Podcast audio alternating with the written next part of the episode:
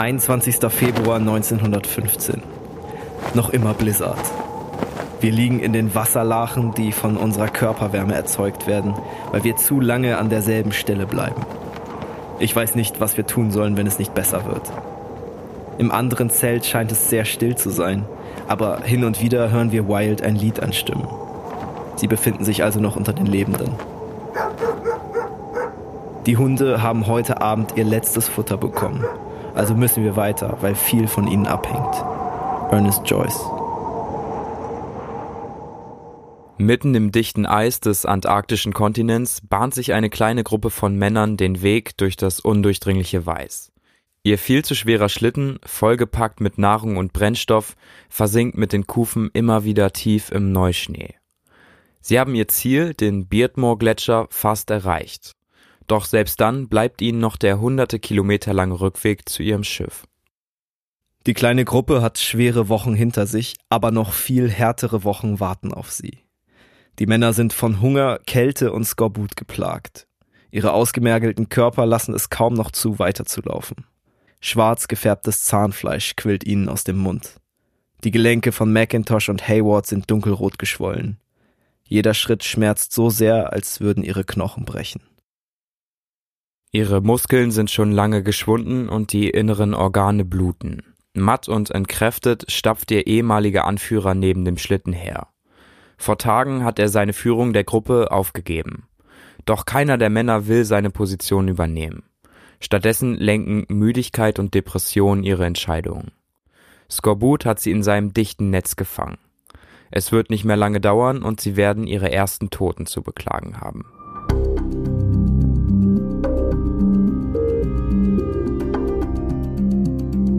Westwärts ein Podcast über Entdecker und ihre Geschichten. Von Ole und Tore. Moin, herzlich willkommen zurück zu Westwärts, der Podcast, der sich am längsten mit Shackleton beschäftigt hat. Heute ist nämlich schon die dritte Folge. Ich bin Ole. Ich bin Tore und versprochen, es wird vorerst die letzte sein.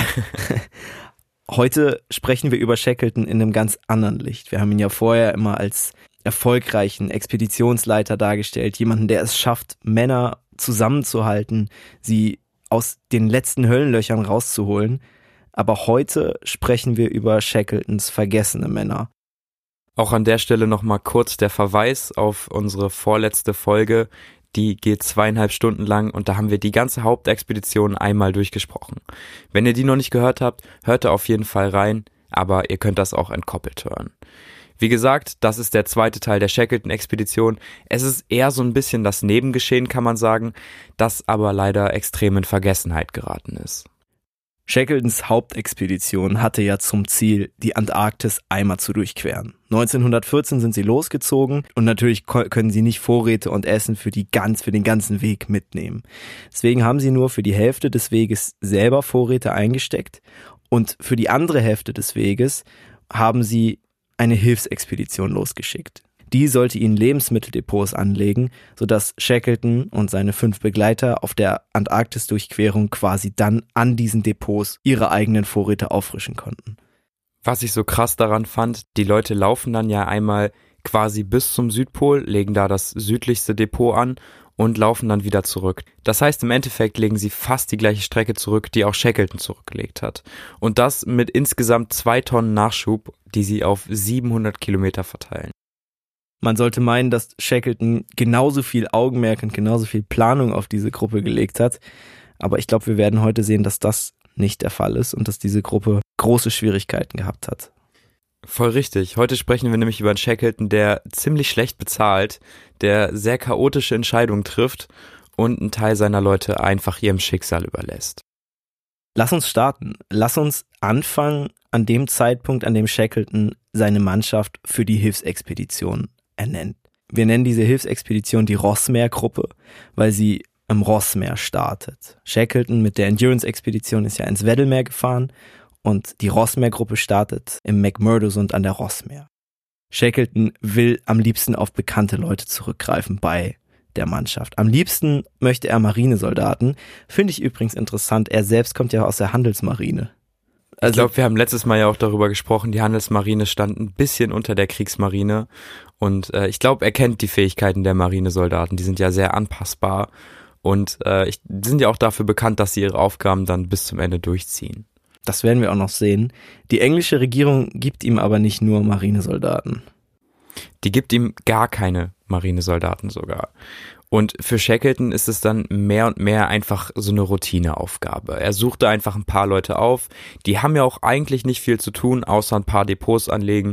Und viel mehr beschäftigt sich Shackleton mit der ganzen Sache auch nicht. Anführer der Rossmeer-Gruppe wird Aeneas McIntosh. Der ist 35, schottischer Leutnant. Der war auf früheren Expeditionen von Shackleton auch schon dabei. Und dem fehlt ein Auge. Das zieht sich bei Shackleton tatsächlich durch. Er nimmt auch Ernest Joyce mit, auch der war ein Teilnehmer der Nimrod-Expedition. Das war eben diese Expedition, die Shackleton geleitet hat. Der wird Schlittenführer und soll über die Schlittenhunde befähigen. Das hat sich im Nachhinein als richtiger Glücksgriff rausgestellt. Ernest Joyce war auch der, der sich mit Hunden am besten ausgekannt hat. Und auch der mit der meisten Antarktis-Erfahrung, ne? Dann gibt's noch Ernest Wild, der ist Seemann bei der Royal Navy und vielleicht könnt ihr euch an den Nachnamen erinnern. Es gibt nämlich noch einen Wild in Shackletons Gruppe, allerdings in der Endurance-Expedition, und zwar seinen Bruder Frank. Frank Wild hat ein gutes Wort für Ernest eingelegt und deswegen durfte Ernest Wild zur Rossmeer-Gruppe dazustoßen diese Leute und jetzt noch ein paar andere, die wir dann auch noch kennenlernen werden, sollen für Shackleton und seine Endurance-Expedition also einen überlebenswichtigen Auftrag erfüllen. Im Herbst 1940 in den McMurdo-Sohn schippern und anfangen, die ersten Depots anzulegen. Dafür treffen sie sich aber erstmal in Australien, um das Schiff zu begutachten, was Shackleton ihnen zur Verfügung gestellt hat. Und oh boy, das ist tatsächlich nicht so gut.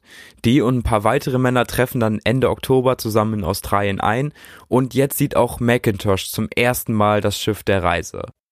Shackleton hat die Aurora kaufen lassen, ohne dass er sich das selber vorher angeguckt hat. Also allein da geht's schon los mit dieser stiefmütterlichen Behandlung der zweiten Gruppe. Es ist auch heute noch absolut unverständlich wie man ein Schiff kaufen kann, ohne sich das selber vorher anzuschauen. Vor allen Dingen ist die Aurora gerade von einer ziemlich langen Polarreise gekommen und dementsprechend ramponiert. Der Besitzer vorher hat auch ganz viel Equipment, was eigentlich auf der Aurora fest verbaut war, einfach abgeschraubt und mitgenommen. Also Macintosh und die Leute stehen da jetzt vor demontierten Pumpen und leeren Werkzeugkisten. Macintosh ist ziemlich ungläubig und kann es nicht so richtig fassen. Und dann schreibt er ein Telegramm an Shackleton und der sagt, ey, so können wir niemals zum Südpol aufbrechen. Mit dem Schiff auf keinen Fall. Und so bittet er Shackleton dann um Geld, um eben die Aurora nochmal restaurieren lassen zu können. Shackleton hat aber kein Geld mehr. Shackleton ist chronisch klamm, hat viel Geld für die Endurance-Expedition ausgegeben und nichts mehr übrig und es kommt tatsächlich noch schlimmer. Shackleton muss den Gesamtetat, der für die Rossmeer-Gruppe eingeplant war, von 2000 auf 1000 Pfund halbieren und sagt im Prinzip, ey, guckt selbst nach Spendern für die Expedition. Die stehen da in Australien jetzt also auf verlorenem Posten. Und das Einzige, was aus London von Shackletons Expeditionsbüro zurückkommt, als Macintosh halt schreibt, hey, was soll das hier? Wir müssen hier ganz viel bezahlen. Wo ist das Geld dafür? Ist folgendes. Willst du es lesen? Gerne. Können uns Sonderausgaben nicht erklären. Stopp. Haben schwerste Bedenken. Stopp. Ihre Verpflichtung vor allem rechtzeitig aufbrechen. Also basically ist mir doch egal. Hauptsache ihr kommt rechtzeitig los. Die haben halt voll das Zeitproblem, weil gleichzeitig natürlich Shackleton mit seinem Schiff startet und wenn Macintosh und Co. nicht rechtzeitig aufbrechen und die Depots anlegen, dann könnte halt die Situation kommen, dass Shackleton irgendwo in der Antarktis ist und dort stirbt, weil er dort keine Nahrungsmitteldepots hat. Das kriegt auch die reiche Gesellschaft von Australien mit. Und da findet Macintosh dann endlich Leute, die sagen, hey, so kann's ja auch nicht sein, komm, hier hast du mal ein bisschen was. Die spenden also eher aus Mitleid wegen Shackletons Schluderigkeit und natürlich auch aus Verantwortungsbewusstsein, weil sie wissen, wenn wir jetzt nichts für diese Gruppe spenden, dann wird Shackleton vielleicht irgendwo mitten in der Antarktis verhungern. Zusätzlich erschleicht er sich Leistungen von der Werft, äh, wie auch immer der das gemacht hat. Und er bekommt auch jede Menge Rechnungen. Er hat die Aurora ja ein bisschen restaurieren lassen. Also das, was in seinem Spendenetat war, das war nicht so viel, aber ein bisschen was. Und er hat die Rechnung dann halt eben erstmal nicht gezahlt, bevor er aufgebrochen ist. Diese ganzen Probleme schrecken einige der Besatzungsmitglieder ab. Viele Leute treten zurück, vor allen Dingen wegen den Geldproblemen die haben einfach das Vertrauen in die Expedition verloren. Das ist voll das Problem. Die sind jetzt in Australien und da gehen einfach Leute von Bord und sagen, ey, ich habe keinen Bock mehr, ich vertraue dieser Expedition nicht mehr. Das heißt, es müssen jetzt neue Leute ziemlich überhastet eingestellt werden, damit die Gruppe überhaupt genug Leute hat. Es gibt einen neuen zweiten Offizier, es kommt ein Pastor an Bord, Arnold Spencer Smith, der ist Priester und Victor Hayward. Victor Hayward ist eigentlich Finanzangestellter, hat mit Antarktis-Expeditionen überhaupt nichts am Hut, aber er sagt bei dem kurzen Bewerbungsgespräch, er würde alles tun für diese Expedition und wird als allgemeiner Assistent mitgenommen. Ein Finanzangestellter auf einer Expedition ist krass, zeigt aber auch, wie überhastet diese Einstellungen vor sich gegangen sind. Und ich finde, das zeigt auch äh, Lionel Hook, der wird nämlich Funker, ohne jede Vorerfahrung. Der Typ ist 18 Jahre alt, also jünger als wir, und der war einfach so ein Elektrikerlehrling. Der hat noch nie in seinem Leben gefunkt. Es gibt noch ein paar Biologen, Chemiker, Physiker, die auch dabei sind, Wissenschaftler, um wieder diesen wissenschaftlichen Anstrich der Expedition zu bekommen. Und dann brechen sie von Australien aus überhastet los und sind jetzt schon verspätet. Fünf Tage nach Aufbruch erreichen sie dann den letzten Stopp vor der Antarktis. Die teilrestaurierte Aurora kommt am 20. Dezember 1914 in Hobart in Tasmanien an. Da nehmen sie letzte Waren, letzte Vorräte und Öl auf und am 24. Dezember brechen sie in die Antarktis auf. Toro, du hast es ja eben schon gesagt und es gab eben die Probleme mit den Männern, es gab die Probleme mit dem Schiff. Das heißt, sie sind jetzt einfach null mehr im Zeitfenster. Sie sind ganze drei Wochen zu spät. Das ist eine ganze Menge. Und es gibt auch kein Glanz und Gloria beim Abschied des Schiffs, wie das zum Beispiel bei der Endurance war, als Shackleton auf die andere Seite der Antarktis aufgebrochen ist, sondern eigentlich gar nichts. Stenhouse, der zweite Offizier, schreibt dazu, keiner schert sich einen Dreck um diese Expedition. Nur eine Handvoll Herumtreiber und ein paar andere hängen an der Pier herum, als wir aufbrechen. Und die Probleme werden nach dem Aufbruch nicht besser. Die Aurora ist trotz der geprellten Rechnungen und trotz dem ganzen Geld, was Macintosh noch einholen konnte, nicht ausreichend restauriert. Sie ist voll beladen mit Vieh, was als Nahrung dient. Hühner, Schlittenhunde sind an Deck. Irgendwer beschreibt es als schwankenden Bauernhof. Es muss auch ganz suspekt gewesen sein, als sie aufgebrochen ist. Du siehst einfach niemanden am Hafen, aber so ein riesiges Schiff vollgefüllt mit irgendwelchen Tieren. Es war bestimmt auch ziemlich laut da drauf. Am 16. Januar 1915 erreichen sie ihre Küstenbasis, Cap Evans. Das ist beim alten Quartier von Robert Scott, der ja einige Jahre vorher schon von dort aus zum Südpol aufgebrochen ist und von dieser Basis aus sollen sie die Nahrung in Depots verteilen. Kurz zur Einordnung. Shackleton befindet sich zu dem Zeitpunkt auch schon auf dem Weddellmeer Richtung Südpol und nur einen Tag später, also am 17. Januar 1915, bleibt er mit Mannschaft und Schiff im Eis stecken. Es gibt zwar diesen Lionel als Funker an Bord, aber die Distanz zwischen der Endurance und der Aurora ist viel zu groß, als dass sie da irgendwie eine Funkverbindung herstellen konnten, zumindest für die damaligen Verhältnisse. Also die beiden Gruppen wissen ab jetzt nichts mehr voneinander. Und es gibt auch für die Aurora jetzt keinen telegrafischen Kontakt mehr zum Festland. Das heißt natürlich auch, dass Macintosh und Co. nicht wissen, wann Shackleton überhaupt aufbrechen wird zu seiner Durchwanderung der Antarktis. Und deswegen müssen sie damit rechnen, dass Shackleton bereits diesen Sommer losgeht. Also müssen sie jetzt selber mit den Depots anfangen. Aber wir erinnern uns, sie sind jetzt schon drei Wochen zu spät.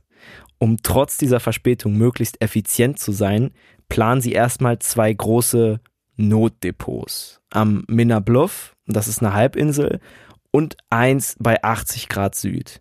Also zwei notdürftig angelegte Depots, damit Shackleton, falls er diesen Sommer schon die Durchquerung wagen sollte, auf jeden Fall einen Grundbedarf an Nahrung hat.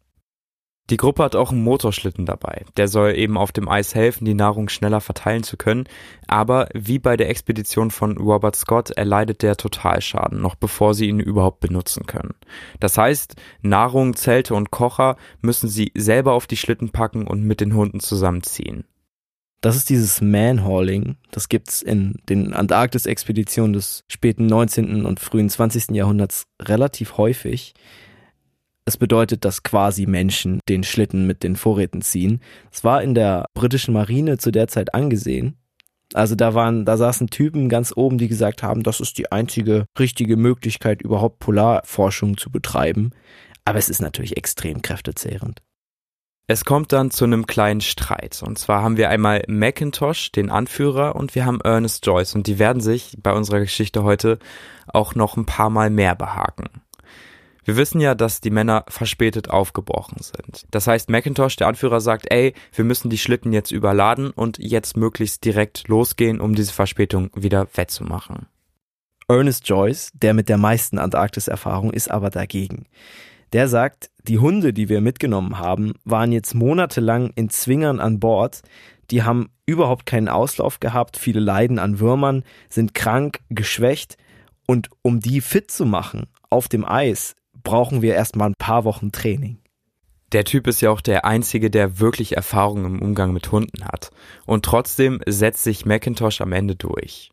Die neun Männer, die die Depots dann anlegen sollen, laufen in Dreiergruppen los mit 500 Kilogramm überladenen Schlitten. Der Rest der Mannschaft bleibt bei der Aurora. Die sollen das Schiff vor der Küste sicher verankern und die Aurora soll dann auch als Winterquartier für die neun Männer auf dem Eis dienen. Das hört sich so einfach an, äh, einfach ein Schiff zu verankern und dann chillen zu können. Aber es ist tatsächlich ziemlich schwer. Die müssen Ausschau halten nach einem wirklich guten Lagerplatz, wo sie auch sicher den Winter überstehen können. Und es hat sich auch gezeigt, dass es wahrscheinlich schwieriger war, als die Männer gedacht haben. Die Wanderungen sind ziemlich ungeil und das liegt vor allem am Übergewicht. Tagüber schwitzen die Männer, es ist einfach so schwierig, diese Schlitten zu ziehen. Und kann man sich ja vorstellen, wenn man tagsüber geschwitzt hat und dann nachts in seinen Schlafsack kriecht, dann äh, ist der Schlafsack relativ schnell nass. Und das heißt, die Männer leiden ziemlich schnell an Erkältung und Erfrierung. Außerdem schneit es überraschend im Sommer und durch den Neuschnee versinken die Kufen im Schnee. Vor ihnen bilden sich Felder mit drei Meter hohen Schneeverwehungen. Joyce führt auch in dieser Zeit Tagebuch und er schreibt zum Beispiel folgendes. 20. November. Wir laufen so schnell, dass die Hunde einfach weitergeschleift werden. Wir steuern Hut Point an, ein Marsch von 22 Meilen. Ich leide unter einem Anfall von Schneeblindheit und muss Kokain verwenden. Lege mich hin und behalte drei Tage einen Verband um die Augen. Hayward ergeht es ähnlich. Joyce sagt, er verwendet Kokain. Da denkt man ja wahrscheinlich erstmal daran, dass er sich das durch die Nase zieht. Aber das macht er eben nicht. Er tröpfelt sich das Kokain in die Pupillen und die werden dadurch immer größer. Dadurch, dass die Pupillen größer werden, kann er kurzzeitig in diesem Schneechaos besser sehen. Ob das eine gute Idee ist, weiß ich nicht. Wissen wir beide nicht, weiß niemand. Es gibt den Männern zumindest kurzfristig ein bisschen Kraft und das ist gerade in der Zeit besser so. Abends trinken sie gerade eine halbe Tasse Pemmikan und essen einen Zwieback und Macintosh macht Druck. Er treibt die Hunde immer wieder mit einer Peitsche an. Dadurch wird es natürlich nicht besser. Sein Verhalten missfällt den anderen und langsam beginnt seine Autorität in der Gruppe zu bröckeln. Außerdem steht der Winter vor der Tür. Das Fazit, als sich die drei Gruppen dann am 25. März am Hut Point treffen, ist ziemlich mies. Zehn ihrer Hunde sind auf der Rückfahrt gestorben, einfach weil Macintosh so in Eile war. Sie haben auch zudem nur einen Teil der Nahrung in den Depots abgelegt. Einige Männer sind halb erfroren und alle zweifeln Macintoshs Entscheidungen an. Und das ist ja fast das Schlimmste. Dadurch, dass Macintosh jetzt nicht mehr uneingeschränkt der Anführer der Gruppe ist, hat dieses ganze Gefüge und diese ganze Disziplin innerhalb der Expeditionsgruppe Risse bekommen. Dass das nichts Gutes bedeutet, werden wir auch noch sehen. Gerade in diesen extremen Gebieten. Und ich finde, das hat man ziemlich gut bei der Shackleton-Folge gesehen. Da war das eine extrem gute Gruppendynamik. Und egal was passiert ist, die Gruppe hat es zusammen überstanden. Und die fällt hier einfach kurz nach Start der Reise schon komplett auseinander. Es ist Winter. Sie können jetzt keine weiteren Depots anlegen. Und eigentlich wollen sie jetzt von Hardpoint aus zurück nach Cap Evans, zu ihrem Schiff, zu Aurora, dort Vorräte nachfüllen und sich nach der ersten Etappe etwas stärken. Das Problem ist, dass sie und Cap Evans derzeit eine riesige, eigentlich mit Packeis bedeckte Fläche trennt. Doch diesmal ist das Wasser frei von Eis und die Männer haben eben nur Schlitten und keine Boote dabei. Also müssen sie warten, bis das Eis einfriert. Und dieses Warten zerrt ziemlich an den Nerven. Es sterben weitere Schlittenhunde. Am Ende sind 20 von 26 Schlittenhunden tot. Und sie haben erst ein Sechstel der Vorräte für Shackleton deponiert.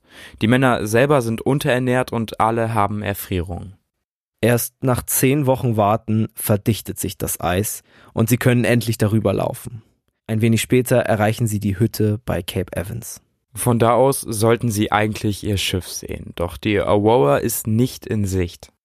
Stattdessen treffen sie in der Hütte vier weitere Männer. Die sind von der Aurora und die haben sehr schlechte Nachrichten. Die sagen nämlich, ein Orkan hat das Schiff Anfang Mai vom Ankerplatz gerissen. Und 18 Männer waren zu dem Zeitpunkt noch an Bord. Wo das Schiff jetzt genau ist, wissen sie selber nicht. Und tatsächlich hat am 7. Mai ein heftiger Sturm getobt, der die Aurora mit dem Eis auf den Ozean getrieben hat. Das Ruder der Aurora ist kaputt gegangen, sie war manövrierunfähig und alle Funkversuche zu Macintosh scheitern. Die Aurora sollte ja auch ein Zufluchtsort sein. Dort liegt immer noch ein großer Teil der Vorräte, der Kleidung, der Nahrung. Dort steht noch der Ofen und das Brennmaterial. Nur die Vorräte, die sie für Shackleton in die Depots anlegen sollte, sind an Land. Und jetzt erinnert an ihre Heimat eben nur noch ein verbogener Anker. Ja, sie finden diesen verbogenen Anker und so zerrissene Stahlseile, was auch nochmal die unglaubliche Gewalt des Sturms darstellt, finde ich. Und das Problem ist, und das ist, glaube ich, auch ein Punkt, wo das Vertrauen in ihren großen Expeditionsleiter, in Shackleton, langsam anfängt zu bröckeln, dass Shackleton derjenige war, der diesen Ankerplatz befohlen hat. Obwohl ihn Stenhouse und andere erfahrene Offiziere davon abgeraten haben und gesagt haben, an diesem Platz wird das Schiff vom Sturm wahrscheinlich weggeweht werden. Die Lage für die Männer ist jetzt also richtig aussichtslos. Niemand weiß davon, dass ihr Schiff weg ist, außer sie selbst, und sie können irgendwie nicht damit rechnen, dass bald Shackleton eintrifft. Und jetzt in dieser eigentlich sehr traurigen und dunklen Situation tritt Macintosh hervor, der ja eigentlich keine Sympathie in der Mannschaft mehr hat. Aber der ist derjenige, der jetzt gelassen bleibt. Der ruft die Männer zusammen und sagt Folgendes. Wir müssen mit der Möglichkeit rechnen, dass wir hier ohne Unterstützung zwei Jahre bleiben müssen. Wir können vorher keine Rettung erwarten und wir müssen also an dem sparen, was wir haben und es aufbewahren und wir müssen herausfinden, wie wir weitere Vorräte sammeln können. Das beeindruckt alle, auch Joyce, trotzdem sie sich vorher immer gestritten haben. Damit hat Macintosh auch so ein bisschen seine verlorene Autorität wiederhergestellt und äh, so richten sie sich dann in diese karge Hütte für den Winter ein und es fühlt sich so ein bisschen heimisch an, wenigstens. Sie jagen Robben, können dadurch ihre Vorräte noch mehr aufstocken. Der Blubber der Robben, also diese Fettschicht, dient als Brennstoff für den Ofen. Und es gibt eine Schneiderstube. Die Männer haben jetzt eben nicht so viele Sachen und sie müssen ein bisschen improvisieren. Und Ernest Joyce fängt jetzt an, Zelte zu zerschneiden. Der stellt daraus Kleidung her und aus der Innenseite von Schlafsäcken macht er Filzstiefel. Er nennt das Ganze Joyce Famous Tailoring Shop. Und auch Wild überlegt sich, wie er den Männern helfen kann in der Situation. Und ich, wir haben in der Shackleton-Folge ja auch schon länger drüber gesprochen, was Tabak für eine Rolle spielt. Und zwar eine ziemlich große. Wild stellt die Hut Point Mixture her. Das ist Tabak aus Sägemehl, Tee, Kaffee und Kräutern. Hört sich irgendwie nicht so geil an, aber die Männer haben es auf jeden Fall gefeiert. Aus Einzelteilen eines kaputten Primuskochers bauen sie dann drei, ja, relativ simpel wackelige Öfen, aber die zumindest ein bisschen Wärme und Licht schenken. und so vergeht der Winter in Hardpoint. Dabei sind sich alle einig, was das Gesamtziel sein soll. Und zwar Shackletons Vorräte rechtzeitig in den entsprechenden Depots zu verstauen. Und das ist für alle wichtiger als das eigene Überleben. Macintosh plant, das in drei Phasen zu erreichen. Als erstes will er die gelagerten Waren von Cap Evans auf die Hardpoint-Insel transportieren, von da an die Waren zum Lager an Minna Bluff und danach nach Süden vorstoßen, das Depot bei 80 Grad auffüllen und weitere Depots bei 81, 82 und 83 Grad anlegen. Neun Männer teilen sich auf in Dreiergruppen und beginnen dann mit den Schlittenfahrten. Das Problem dabei ist, dass sie nichts zu tun haben, außer eben ein Seil in der Hand zu haben und den Schlitten hinter sich herzuziehen. Das heißt, es ist ziemlich schnell monoton und einer der Männer hat dann in sein Tagebuch geschrieben, dass er ziemlich viele unnötige lange Kopfrechenaufgaben gelöst hat, eben um die Monotonie zu bekämpfen. Ich glaube, es ist wichtig, in der Zeit seinen Kopf zu beschäftigen, weil man sich sonst zu sehr auf die Schmerzen und die Erschöpfung konzentriert, die ja jetzt schon da ist, auf jeden Fall. Die Männer scheinen auch Kräfte gesammelt zu haben. Die erste Phase klappt ziemlich gut. Aber es dauert nicht so lange und sie fallen wieder hinter ihrem eigenen Zeitplan zurück. Und das liegt natürlich daran, dass die Schlitten wieder überladen sind. Wieder mit über 500 Kilogramm Übergewicht und wieder auf Macintoshs Befehl hin. Außerdem funktioniert die von Joyce genähte Kleidung nicht so gut, wie sie sich das gedacht haben. Die ist schnell zerschlissen, die Ausrüstung, die sie sich zusammengezimmert haben, ist zu schlecht für die Bedingungen auf dem Eis. Zu dem Zeitpunkt kommt es wieder zum Streit zwischen Joyce und zwischen Macintosh. Diesmal will Macintosh die Hunde nicht einsetzen, aber Joyce will die Hunde benutzen. Joyce setzt sich am Ende tatsächlich gegen den Anführer durch und ich finde, da merkt man auch schon, wie sehr die Autorität von Macintosh gebröckelt ist. Also darf er seinen Schlitten mit den Hunden fahren und kommt tatsächlich auch viel schneller voran als die anderen. Joyce ist sauer eigentlich die ganze Reise über macht er unflätige Bemerkungen zu Macintoshs Verhalten. Er schreibt zum Beispiel, dass Macintosh unfähig sei, aus seinen eigenen Fehlern zu lernen. Macintosh geht es auch gesundheitlich nicht mehr so gut. Irgendwann fängt er an zu humpeln und am 9. Januar bittet er Joyce offiziell die Führung zu übernehmen. Das ist krass, als Anführer seine komplette Autorität abzugeben.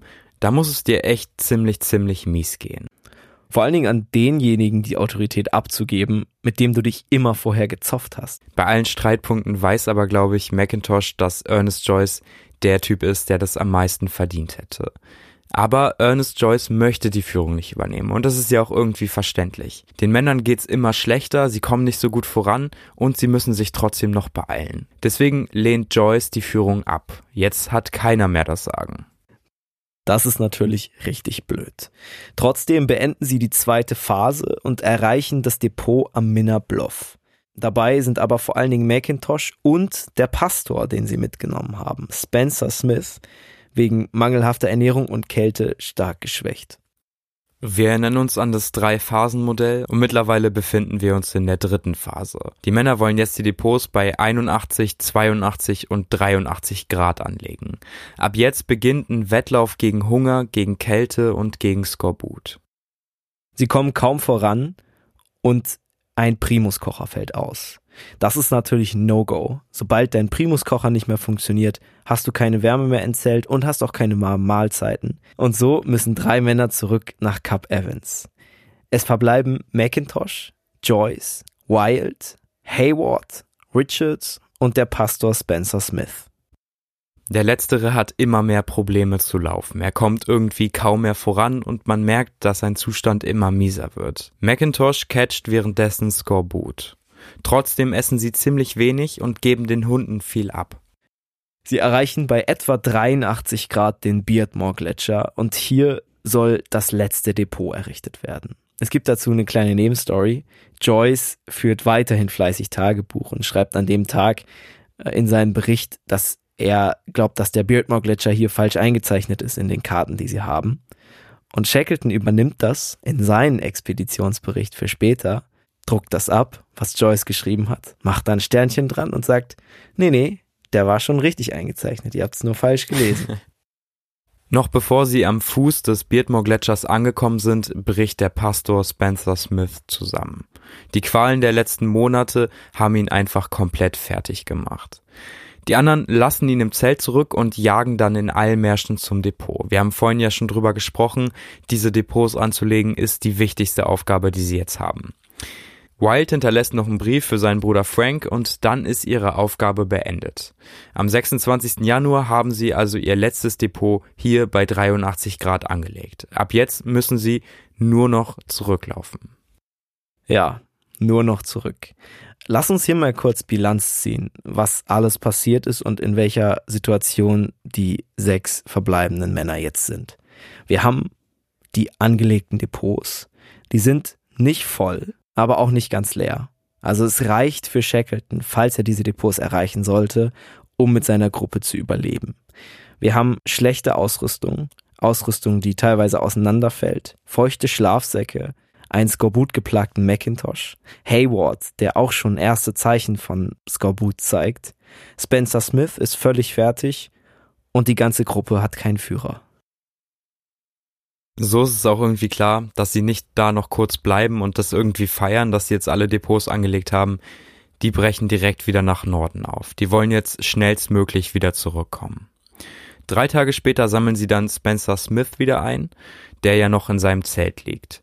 Der kann sich aber aus seinem Schlafsack überhaupt nicht mehr rausbewegen, also wird er auf den Schlitten zu der restlichen Nahrung gelegt. Den anderen geht's auch nicht viel besser. Haywards Zahnfleisch ist schwarz und quillt aus seinem Mund. Macintosh Sprunggelenke sind dunkel geschwollen und seine Knie steifen die ganze Zeit ein. Er schlurft also mit aller Willenskraft neben den Schlitten her. Das hat ziemlich viele beeindruckt von der Expedition, wie lange Macintosh das geschafft hat, neben den Schlitten noch herzulaufen der wollte sich halt auf keinen Fall noch zusätzlich zu Spencer Smith auf den Schlitten legen, um das Gewicht nicht zu erhöhen. Ne?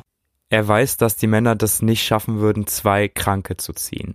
Vor allen Dingen alle haben Skorbut und alle sind mittlerweile auch schneeblind. Das heißt, selbst die Männer, die jetzt noch den Schlitten ziehen, sind einfach nicht mehr bei vollen Kräften.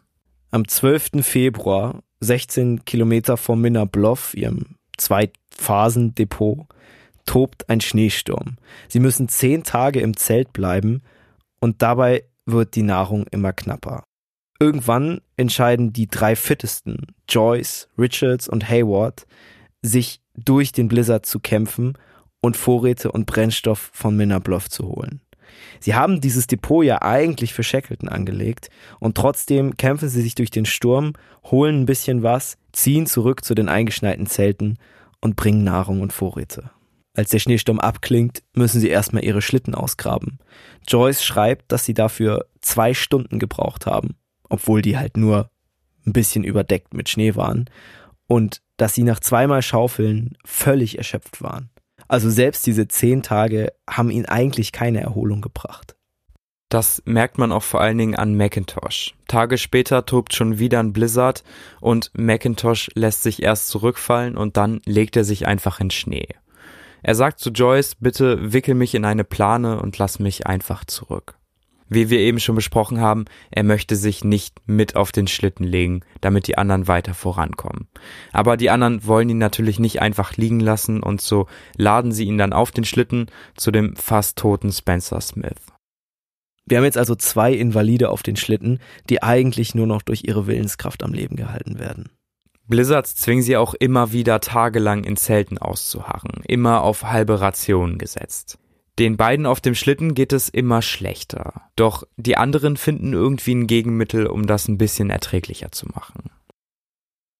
Wenn wir auf das nächste Zeltlager zulaufen, bringen wir unsere Patienten immer zum Lächeln. Wenn wir sagen, nächster Halt Piccadilly Circus oder Leicester Square. Es kommt der nächste Blizzard. Sie müssen also wieder warten. Und am 4. März schreibt Joyce in sein Tagebuch.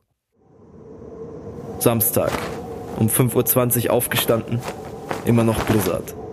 Haben uns entschlossen, auf jeden Fall aufzubrechen, weil es Hayward schlechter geht und man nicht weiß, wer der Nächste ist.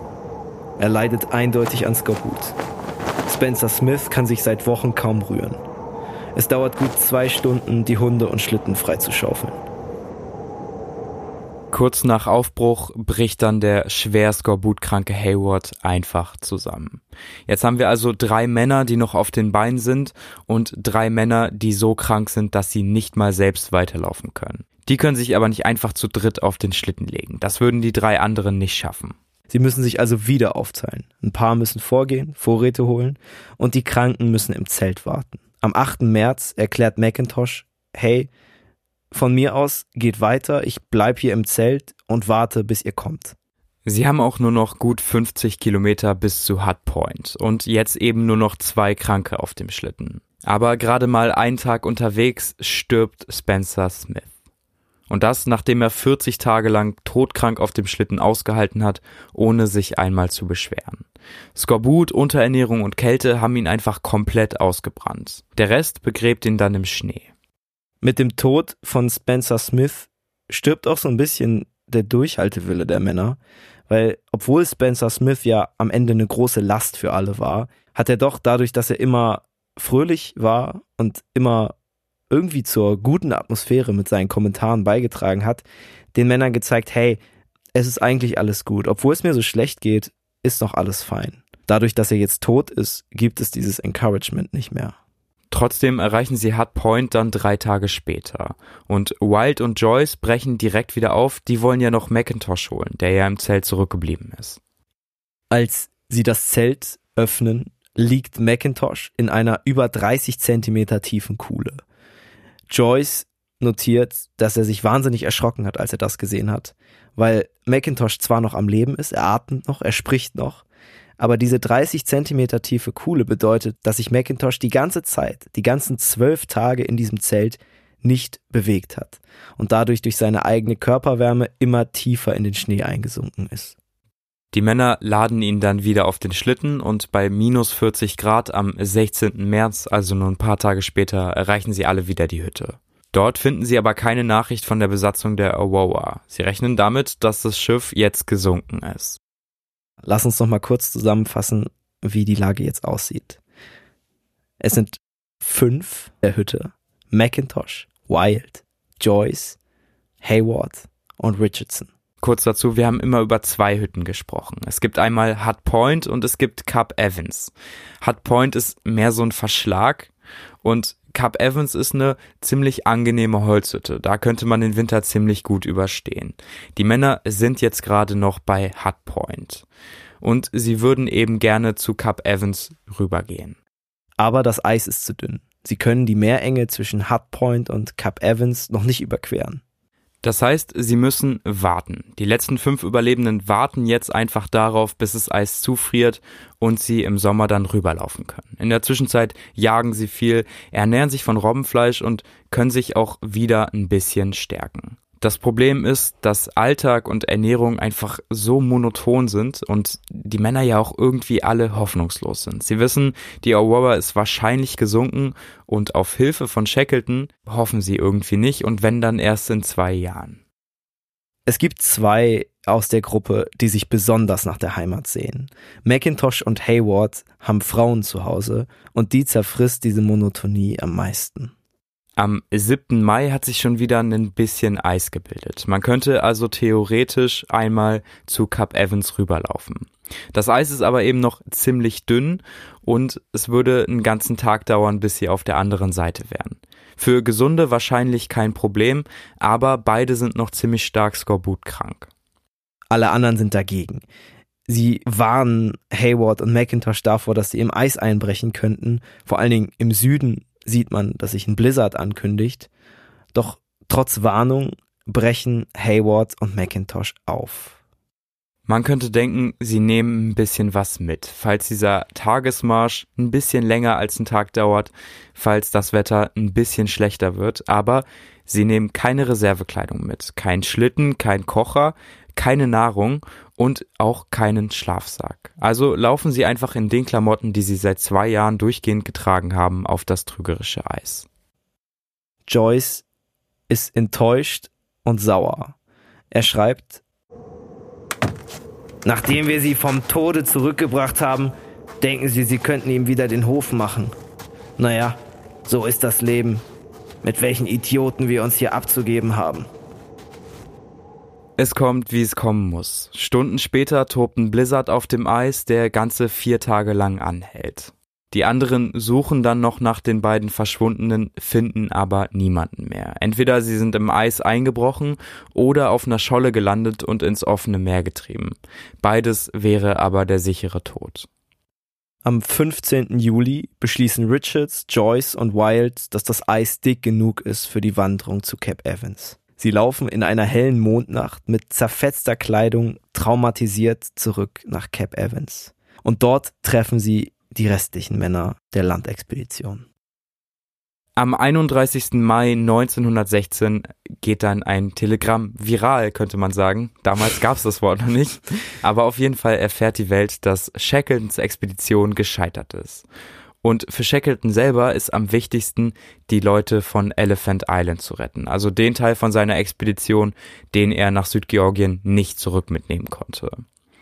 Und erst im September fällt ihm dann ein, ey, ich hatte noch eine Hilfsexpedition. Die Rossmeer-Gruppe ist ja auch noch irgendwie auf dem Eis und vielleicht sollte ich mich auch mal darum kümmern, die langsam zu retten. Aber natürlich hat Shackleton kein Geld mehr. Deshalb müssen die Regierungen von Neuseeland, Australien und Großbritannien einspringen und die Rettungsexpedition finanzieren. Dafür müssen sie noch nicht mal nach einem Schiff suchen. Denn die Aurora, das Schiff, was Macintosh und Co. im Stich gelassen hat. Das Schiff, was vom Wind verweht wurde, nicht mehr an seinem Ankerplatz war, ist auf wundersame Weise durch das Eismeer gedriftet und an die Küste von Neuseeland gespült worden. Dort ist sie in sogar einem relativ guten Zustand. Sie muss noch ein bisschen aufgefresht werden, aber sie eignet sich perfekt als Rettungsschiff. Die Regierungen von Neuseeland, Australien und Großbritannien berufen dann eine Mannschaft, die in die Antarktis aufbrechen soll und die verbleibenden Männer holen soll. Währenddessen laufen schon Untersuchungen gegen Shackleton selbst. Ihm wird vorgeworfen, zumindest in Worten eines Biografen, dass er die Gruppe schludrig und mit krimineller Inkompetenz organisiert hat. So wollten die Regierungen auch nicht, dass er das Schiff leitet, der Hilfsexpedition oder der Rettungsexpedition, der darf eben nur als rangniedriger Offizier mitfahren. Am 10. Januar 1917 erreichen sie dann Cap Evans und 20 Monate nachdem die Aurora ja verschwunden war, sehen die Männer dann einfach wieder die Masten des Schiffes am Horizont, von dem sie gedacht hätten, dass es untergegangen wäre. Die sechs Überlebenden sind unglaublich happy, nach über zwei Jahren auf dem Eis endlich gerettet zu werden. Aber sie sind auch überrascht und vielleicht ein bisschen enttäuscht, denn sie erfahren erst jetzt, dass die Shackleton-Expedition den Südpol nicht durchquert hat.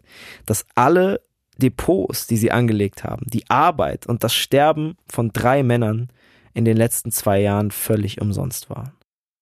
Shackleton und Co. suchen dann noch eine Woche nach den Leichen von McIntosh und Hayward, die beiden, die aufs Eis gelaufen waren, finden aber nichts und fahren dann nach Neuseeland zurück. Und es war bei Shackleton ja auch damals so und bei der Hilfsexpedition natürlich auch. Die sind beide losgefahren, als der Weltkrieg gerade erst richtig angefangen hat. Und die Männer der Rossmeer-Gruppe finden auf dem Schiff dann Zeitschriften. Und in denen wird erzählt über Schützengräben, über Giftgaseinsätze und Angriffe auf Zivilisten. Und der ein oder andere schreibt dann in seine Tagebuch, in was für eine Welt kehren wir überhaupt zurück. Ja, sie kehren in eine sehr grausame Welt zurück. Die meisten von ihnen sind sofort vom Patriotismus gepackt, treten in die Royal Navy ein. Viele sterben im Krieg, einige als Minensucher, andere als einfache Marinesoldaten. Ernest Wild wird Proviantmeister, stirbt 1917 an einer Typhuserkrankung, die er sich während des Krieges einfängt. Und James Peyton, der auf der Bootsmannschaft der Aurora war, geht mit dem Schiff unter, nachdem sie auf eine deutsche Mine gelaufen ist. Was für eine Folge heute schon wieder. Ich fand die Rossmeer-Gruppe persönlich ziemlich interessant. Wir haben am Anfang schon kurz drüber gequatscht, weil das ein ganz anderes Gesicht von Shackleton gezeigt hat. Ja, es zeigt die zwei Gesichter von Shackleton. Natürlich hat er Großes geleistet mit der Endurance, aber er hat eben auch die andere Gruppe, die, auf der kein Medienecho war, die, die eigentlich niemand so wirklich interessiert hat, da hat er sich einfach überhaupt nicht drum gekümmert. Deswegen leisten wir heute unseren Beitrag, dass die Rossmeer-Gruppe hoffentlich euch allen noch ein bisschen im Kopf bleiben wird. Bevor wir die Folge heute ganz abschließen, haben wir noch einen Tagebucheintrag mitgebracht und ich fand, Tora hat heute die Tagebucheinträge so schön gelesen. Oh, danke. Besonders diesen letzten aggressiven.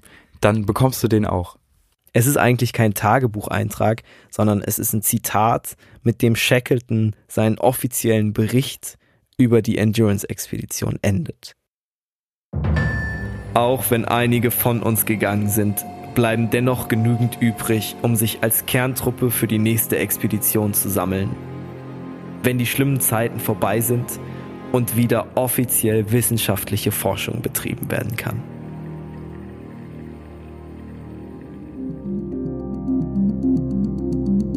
Das war's von uns.